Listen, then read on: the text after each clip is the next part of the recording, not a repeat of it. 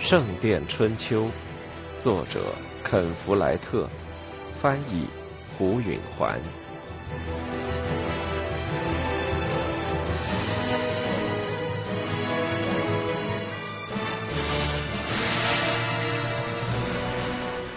他直起腰来看着他。他长得很丑，一只眼，还有点驼背，似乎他成年累月的弓腰翻弄晾晒着的毛呢。已经再也站不直了。什么事儿？他说：“你是漂工师傅吗？我干这行已经快四十年了，从小干到老，我想我得是师傅了。”他说：“你想干嘛？”阿莲娜意识到，他打交道的这个人属于那种总是要证明自己有多能干的类型。于是他低声下气地说：“我弟弟和我想打工，你愿意雇我们吗？”他上下打量着他，半天没说话。耶稣基督和所有的圣徒，我该拿你们怎么办呢？我们干什么都成。”阿莲娜坚定地说：“我们需要些钱。”你们在我这儿不够格。”那人轻蔑地说，跟着就转身继续忙他的。阿莲娜不想就此罢休。怎么不够格？她生气地说：“我们又不是来偷东西的，我们想自己挣。”他又朝他转过身来。行吗？他说，尽管他不喜欢乞求。他不耐烦地打量着他，如同看着一条狗，考虑着要不要费点劲踢他一脚。他看得出来，他禁不住要让他明白他有多蠢，而相形之下。他又有多机灵？好吧，他叹着气说：“我来给你讲讲，跟我来。”他带着他们到了大石槽跟前，那两个男人和那个女人在从水里往外扯毛泥，边拉边卷。那师傅对那女人说：“来，丽姬，给我们看看你的手。”那女人顺从的走过来，伸出一双手。那两只手又粗又红，上边有好些破裂的伤口。摸一摸，那师傅对阿莲娜说。阿莲娜触摸了一下那双手，冰冷粗糙，而最震动人心的是有多硬。他握着那女人的手，又看了看自己的手，一下子显得多么柔软、洁白和小巧。那师傅说：“他从小时候起，这双手就泡在水里，他已经习惯了。你就不一样了，你连这个上午都坚持不下来。”阿莲娜想跟他争几句，说他会习惯的，但连他自己都不敢说，当真能行？还没等他说话，理查倒开了口：“我怎么样？”他说。我个子比那两个男人还高，我可以干这活。理查确实比那两个绞着漂工棒的男人更高更壮。阿莲娜想起来，他还能驾驭一匹战马，让他敲打毛泥应该是没问题的。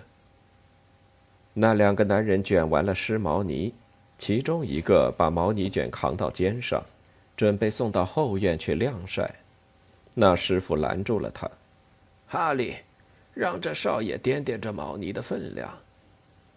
那个叫哈利的男人从肩上举起毛泥卷，放到理查的肩上。理查在那重压下，身体歪向了一边，他拼命直起腰板，脸都白了，然后就给压得跪了下去。毛呢卷的两头落到了地上。我扛不动，他上气不接下气地说。那两个男人哈哈大笑。那师傅面露得意，叫哈利的那个人用熟练的动作把毛呢卷提起来，往肩上一甩，扛起就走。那师傅说：“这是一种不同的力气，是逼出来的。”阿莲娜生气了：“她不过是想经过诚实的途径证一便是，他们却嘲笑她。他知道那师傅把他当傻瓜，对此十分开心。只要随他这样下去，他会继续捉弄他，绝不会雇佣他或是理查。感谢你的好意，他不留情面的嘲讽说，转身就走了。理查心烦意乱。要不是这么湿，也不会重成那样。他说：“我估计不足。”阿莲娜明白，他得高高兴兴，好振作振作理查的精神。这儿还有的是别的活呢。他一边沿着泥泞的街道大步走着，一边说：“我们还能做什么呢？”阿莲娜没有立即回答。他们走到北城墙，便向左转，朝西走。这一带住的都是最穷的人家，房子都是靠城墙盖的，差不多都是一面坡顶的棚子。因为没有后院，街上很脏。阿莲娜终于开口说：“还记得吧？有时候一些姑娘到咱的城堡来，她们家里已经没地方让她们住，但她们又还没出嫁，父亲总是接待她们。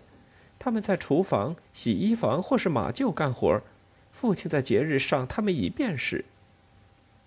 你认为我们能住在温切斯特城堡里吗？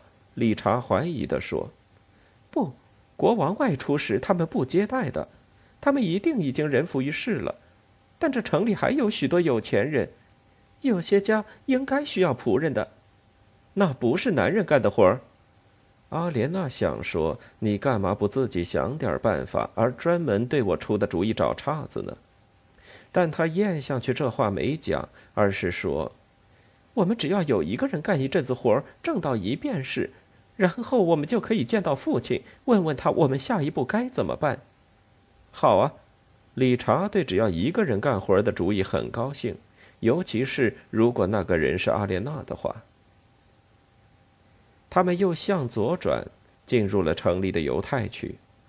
阿莲娜在一家大宅子的门外站住了。他们这儿应该要用人的，他说。理查吃了一惊：“你可不能给犹太人干活呢？为什么不？要知道，你可不能像捉别人身上的虱子那样捉住人家的宗教不放。”理查耸耸肩，跟他走了进去。这是一座石头盖的房子，像大多数城里的住家一样，门面很窄，但里边很深。他俩走进了门厅。其宽度和整座宅子的宽度是一样的，里面有个地炉和几条板凳，厨房里飘出的香味使阿莲娜涌出了口水，尽管那气味和一般的做饭气味不同，带点外国味。一位少女从里面出来向他们打招呼，她肤色黝黑，眼睛是棕色的，说话彬彬有礼。你想见金世商吗？原来主人是个经世商。是的，请通报一下。阿莲娜说：“那少女进去了。”阿莲娜仍四下打量着。一个经世商，当然需要一座石头房子来保存他的金子。这房间和后房之间的门是用厚实沉重的橡木板做的，中间还钉着铁条。窗户小而窄，没人能爬进去。连小孩子都不成。阿莲娜想，一个人的财富如果全是金银，那该多么伤脑筋！要是让人一下子偷个精光，可就一无所有了。接着，他又想起，父亲曾经拥有普通的多的财产，土地和贵族头衔，然而同样在一天之内丧失了一切。那个金世商出来了，他矮小黝黑，皱着眉头端详着他们，像是在检验一件小首饰，为其估价。过了一会儿，他似乎研究透了，说：“你们有什么要卖的吗？”你判断的不错，金世商。阿莲娜说：“你已经猜到我们出身高贵，现在却一贫如洗了。我们没有什么东西可卖。”那男人面带难色。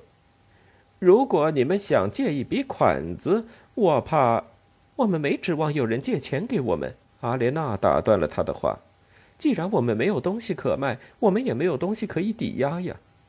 那人看来放了心。那我能帮什么忙呢？你肯雇我当仆人吗？他吃了一惊。一个基督徒？哦，当然不能。这想法吓得他当真退了一步。阿莲娜失望了。为什么不可以呢？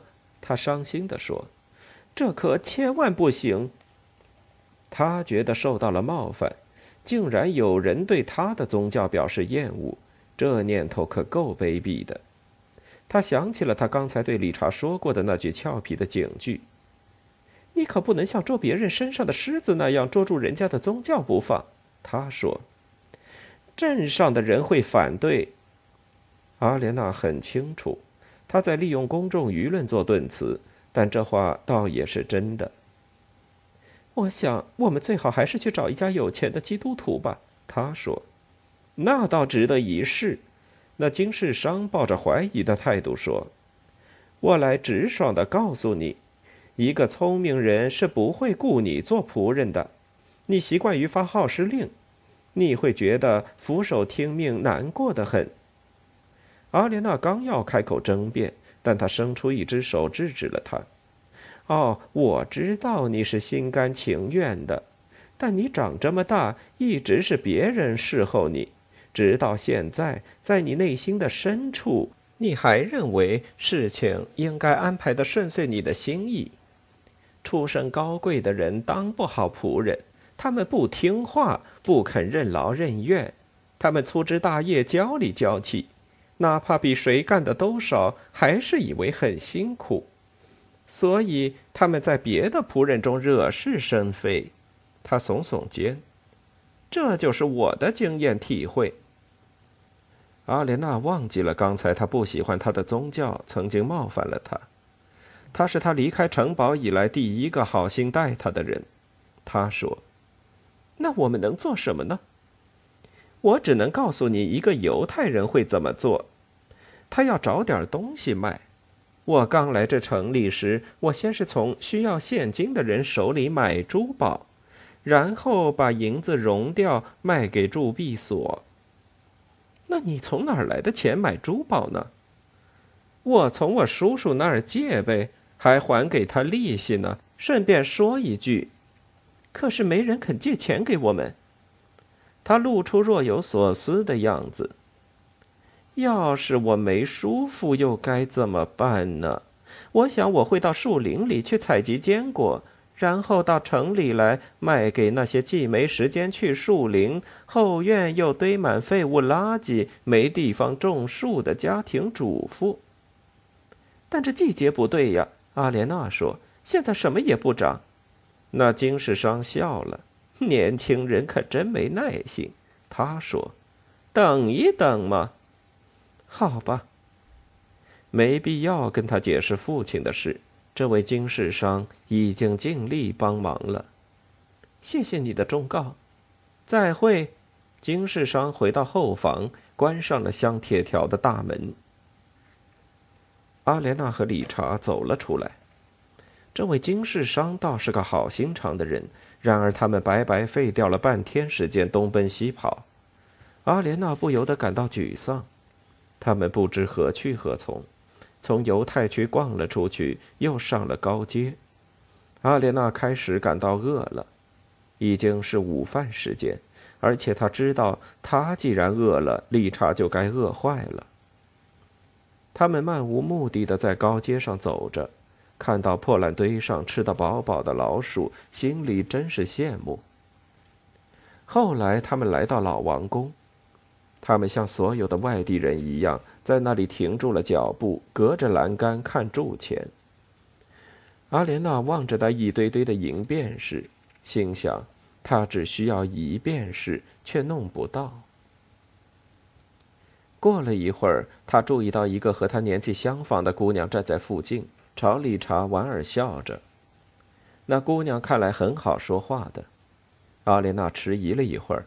看他又笑了，就跟他攀谈起来。你住这儿吗？是呀，那姑娘说。她感兴趣的是理查，而不是阿莲娜。阿莲娜脱口说道：“我们的父亲关在监狱里，我们想找条路过日子，挣点钱向典狱长行贿。你知道我们可以干什么吗？”那姑娘把注意力从理查身上移回到阿莲娜。你们一文不名，想知道怎么挣钱？是这样的，我们愿意卖力干活，干什么都行。你能想到什么事吗？那姑娘用估价的眼光看着阿莲娜很久。哼，不错，我能。她终于说话了。我认识一个可能可以帮你忙的人。阿莲娜心里一震，这是一天来第一个跟她说能的人。我们什么时候能见他？她迫不及待地说：“是他，什么？是个女人，而且你可以马上见到她。跟我来。”阿莲娜和理查交换了一个兴奋的眼色。阿莲娜难以相信他们会时来运转。那姑娘转身走开，他俩跟在后面。他带他们走到高街路南的一座大木房跟前。大多数住房都是平房。但这座却有个矮矮的二层。那姑娘走上一架户外楼梯，招呼他俩跟她上去。楼上是间卧室，阿莲娜睁大着眼睛打量着四周。这里比她家城堡当初任何一个房间装饰的都要华丽，家具也更讲究，连母亲在世时都不及。墙上挂着壁毯，地上铺着毛皮地毯。床用刺绣的帷幔围着，在一把像是宝座的椅子上坐着一个身穿鲜丽衣袍的中年妇人。她年轻时是个美人，阿莲娜猜测，如今脸上有了皱纹，头发也稀疏了。这是凯特夫人，那姑娘说：“凯特，这姑娘身无分文，她父亲又坐了牢。”凯特微微一笑，阿莲娜也微笑作答。但她的笑是强做出来的。凯特身上有种东西让他不快。凯特说：“把小伙子带到厨房去，给他一杯啤酒，好让我们谈谈。”那姑娘带着理查走了。阿莲娜很高兴，她能喝到一杯啤酒。也许他们还会给她点东西吃。凯特说：“你叫什么名字？”阿莲娜。这名字不多见，不过我喜欢。他站起身，走近阿莲娜，有点太近了。他用手抬起阿莲娜的下颌。你的脸蛋长得非常漂亮。他的嘴里喷出酒气。把你的斗篷脱下来。阿莲娜听到要这么检查，心里莫名其妙，但还是服从了。照他的画作，并没有什么伤害。何况经过今天早上的碰壁，他可不想让人觉得他不合作，从而又抛弃了这第一个像样的机会。他抖掉了斗篷，把它放到板凳上，穿着护林官的妻子给他的那件亚麻布旧衣裙。凯特绕着他走了一圈，出于某种原因，他似乎对他的印象很不错。我亲爱的姑娘。你永远都不会缺钱，不会缺任何东西。如果你给我干，咱们俩都会发财的。阿莲娜皱起了眉头，这话听起来太悬。她只想帮人洗衣、做饭或缝补，她想不出来她怎么会让人致富。你谈的是什么工作？他说。凯特这时正在他的身后。他的两手顺着阿莲娜的两侧滑下去，摸着她的屁股，他贴得很近，阿莲娜能感觉出凯特的乳房抵着他的后背。你的身材很漂亮，凯特说，你的皮肤很逗人爱，你出身高贵是吧？我父亲原来是夏琳的伯爵，巴塞罗缪，呵，我记得他。不是说他曾经是我的顾客，他是个品德高尚的人。你父亲啊，我明白你为什么一贫如洗了。看来凯特有顾客。你卖什么？阿莲娜问。凯特没有直接回答，他又绕到阿莲娜的前面，看着她的面孔。你是处女吧，亲爱的？阿莲娜羞红了脸。别害臊。”凯特说：“我看出来你不是。啊，没关系，处女很值钱，但没法长久。当然了。”他把双手放到阿莲娜的屁股上，往前倾着，吻了她的额头。“你可真是娇美，不过你自己并不知道。我的天，你是不可抗拒的。”他的双手从阿莲娜的屁股向上滑到她的胸脯，轻柔地握住她的一个乳房，掂量着，稍稍挤捏着，然后他向前倾着身子，吻了阿莲娜的嘴唇。阿莲娜恍然大悟：那姑娘在铸币所外为什么对理查微笑？凯特从哪儿赚钱？如果阿莲娜为凯特工作，她得干什么？以及凯特是什么样的女人？他没有早一点明白，真是太傻了。有一阵子，他任凭凯特吻他，和威廉·汉姆雷吻他大不相同。他一点都不想推拒，但这不是他为了赚钱非干不可的。他从凯特的拥抱中挣脱出来。“你想让我当妓女？”他说。“一个荡妇，我亲爱的。”凯特说，“晚晚的起床。”天天穿得漂漂亮亮的，让男人高兴，自己发财。你会成为出众的一个，你身上有一种光彩。你要什么件儿都行，要什么东西都行，相信我吧，我知道的。阿莲娜不寒而栗，在他父亲的城堡里，总有一两个妓女，在一个那么多男人没带妻子的地方，那是必要的。她们被看作是下层的最下层、最低贱的女人，比扫地的都不如。但是阿莲娜厌恶的发抖的，并不是那种低下的社会地位，而是想到了威廉·汉姆雷那样的男人，画上一便士走进来，在他身上发泄淫欲。这想法又把那晚的记忆带了回来。他仰卧在地，劈开双腿。由于恐惧和厌恶而瑟瑟发抖，等着俯身在他上面的他插进他的身体。那场面以其新增的恐惧回到他的眼前，带走了他全部的镇定和自信。他觉得，假如在这房间里再多待一会儿，那一切又会在他身上重新发生。他为一种发狂的急切所控制，要马上奔出去。他朝门口退去。他不敢得罪凯特，害怕别人会生他的气。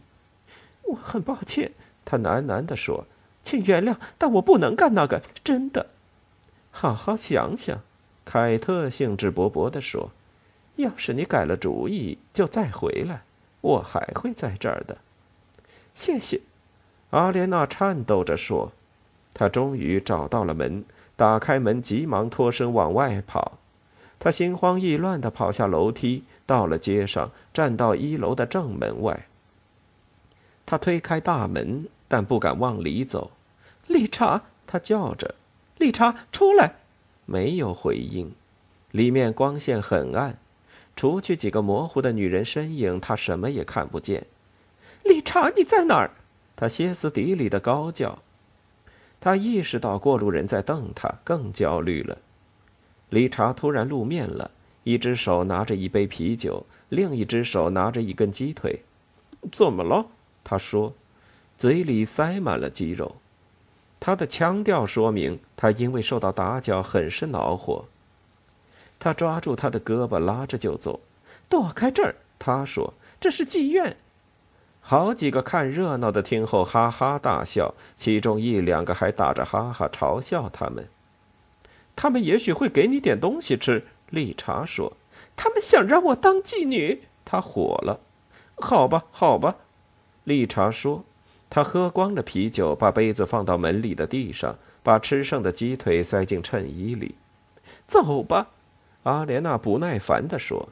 尽管需要照顾弟弟的念头再次产生了使他平静下来的力量，他似乎并没有因为有人想让他姐姐当妓女而生气。但他确实因为不得不离开可以要到鸡肉和啤酒的地方而懊恼。大多数旁观的人看到这场热闹已经结束，就都各走各的路了。但还有一个人留了下来。她就是他俩在牢房看到的那个衣着讲究的女人。他给了典狱长一便士，他管她叫麦格。他看着阿莲娜，脸上的表情兼有好奇和同情。阿莲娜已经被人看得心生厌恶，便气恼地转过脸去。